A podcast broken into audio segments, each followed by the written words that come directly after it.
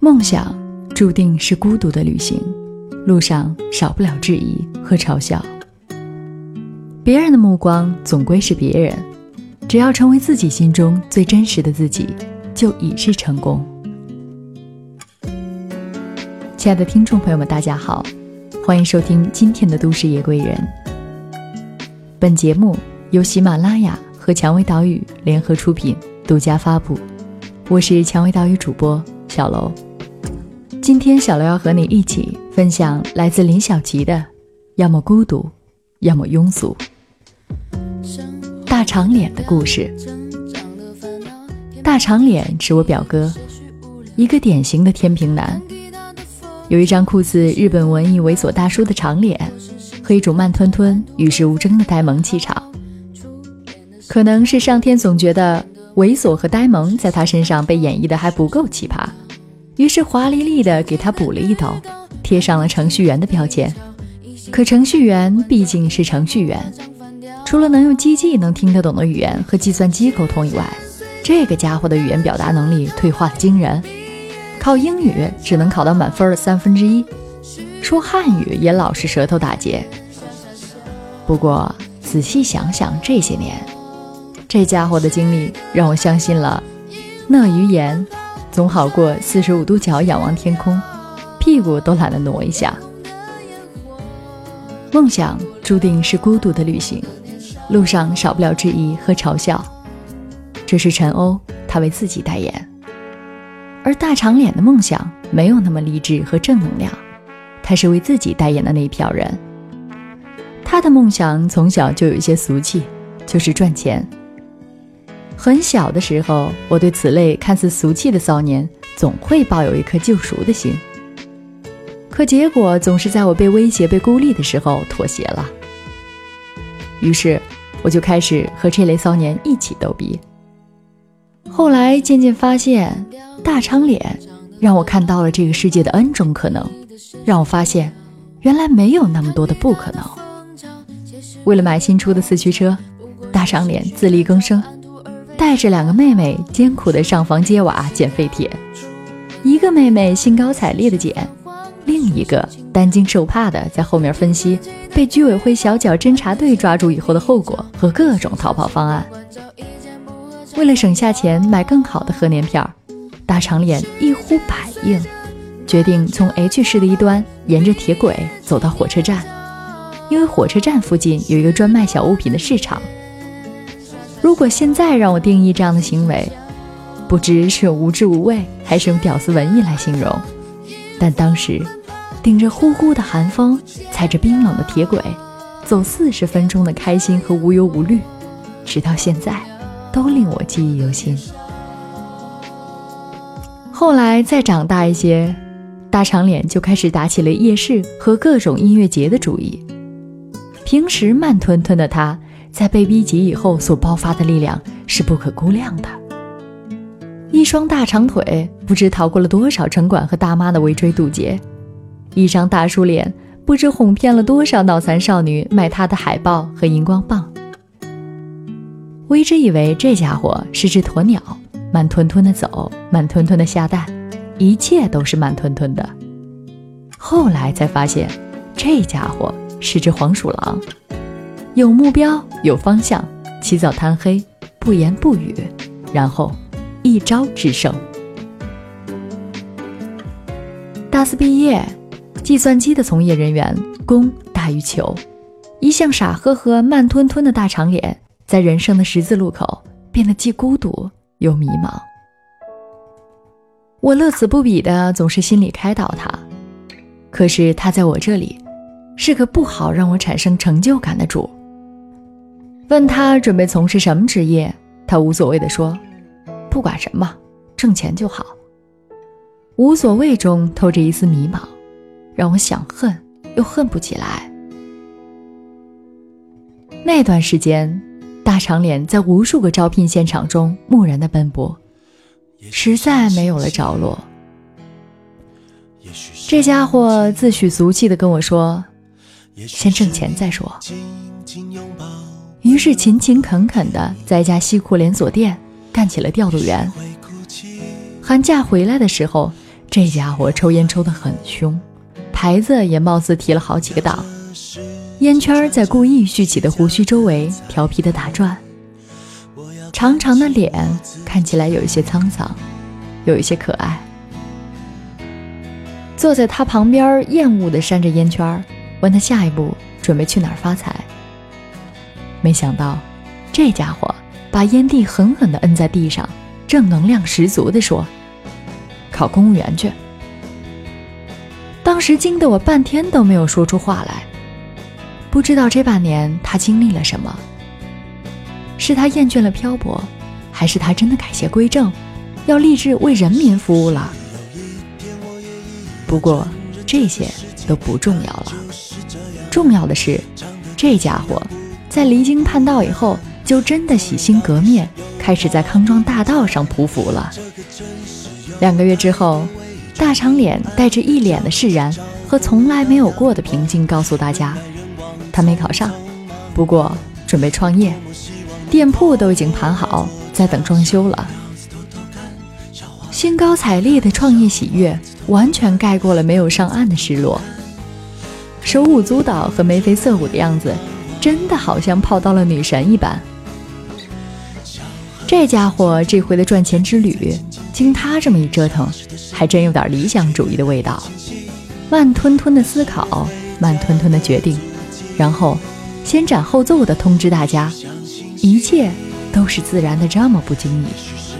他说，他要和朋友合开一家桌游吧。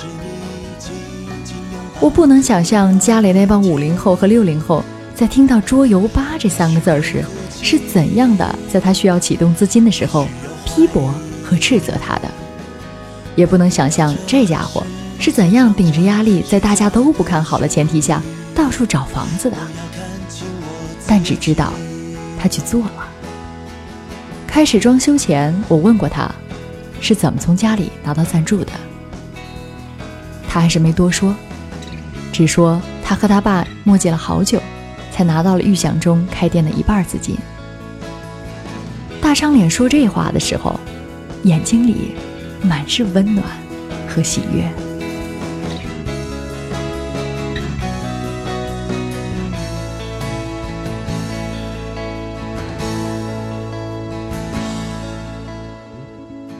店是他和朋友一起装修的，基本上。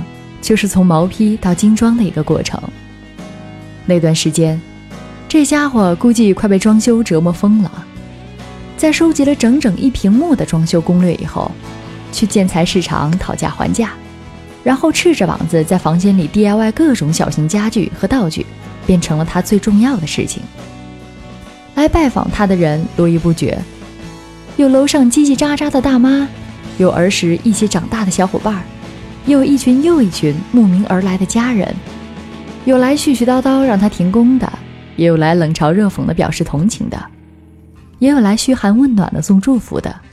当然，送祝福的毕竟是少数，表达无限的同情和袖手旁观的是多数。那段时间，不知道大长脸在叮叮当当中忽略了多少唏嘘。人家在说，他就叮叮当当的敲钉子。或者在咯吱咯吱的锯木头。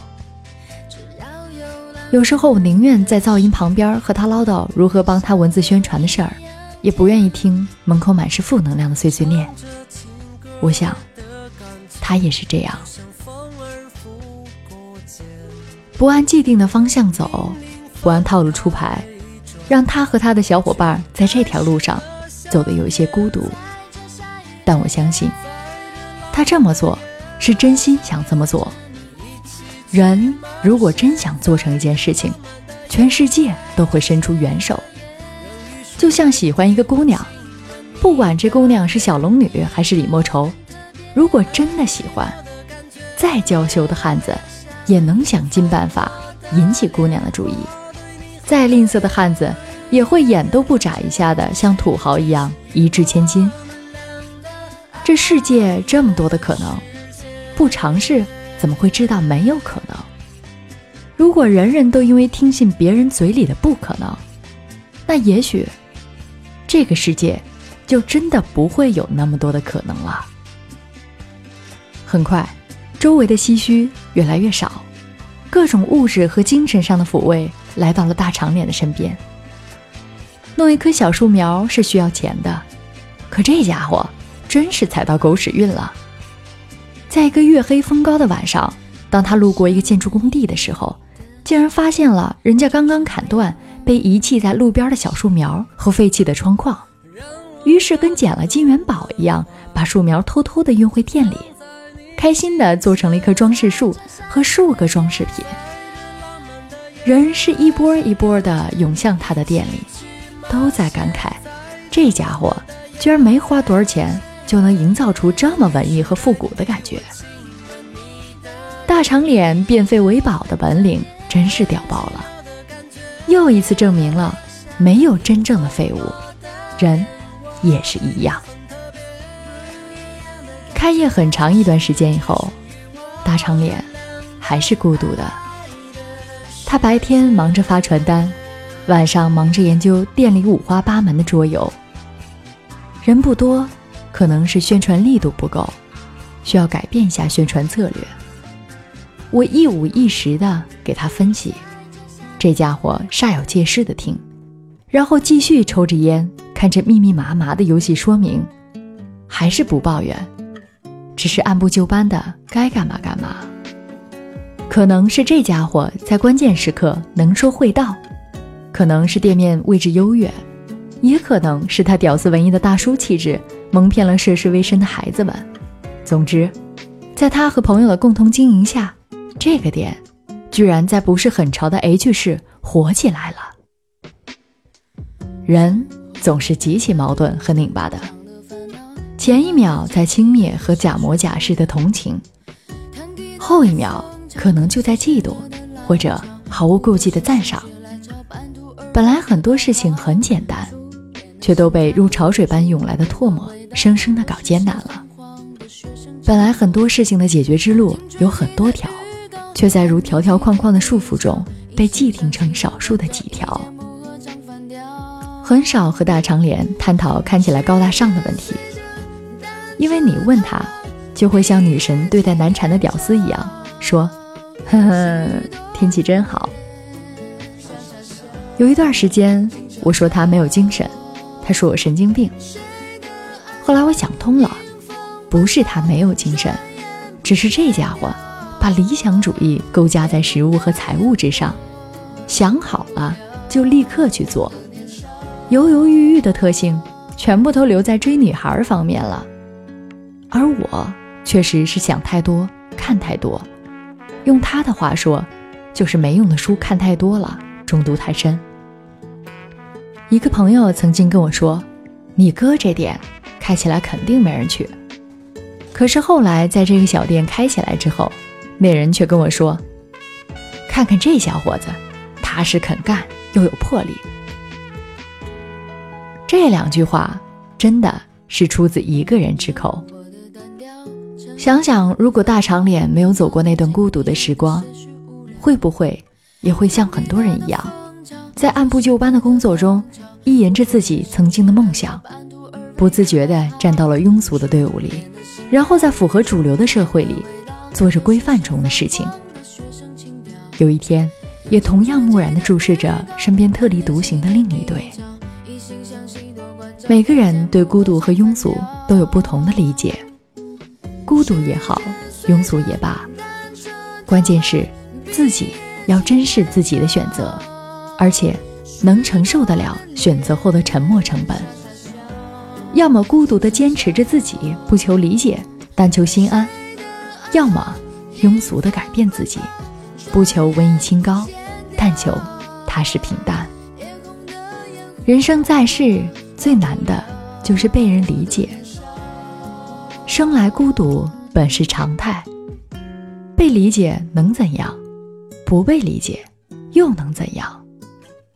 有偏见怎样？没有偏见又怎样？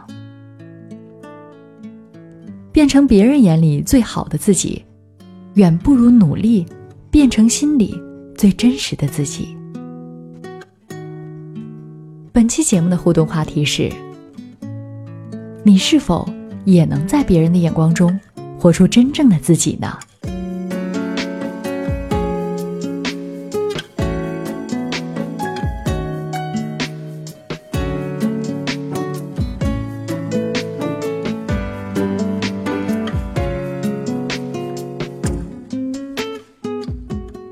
节目到这里就要和大家说再见了。想收听更多的精彩节目，可以下载喜马拉雅手机客户端。如果你想了解电台最新节目预告和电台最新活动，可以在新浪微博搜索“蔷薇岛屿网络电台”，或者加入我们的微信二四四二七六零六二二。如果想要咨询应聘相关的问题及推荐文章，可以加入 QQ 群二四四二七六零六二二。我是主播小楼，我们下期再会。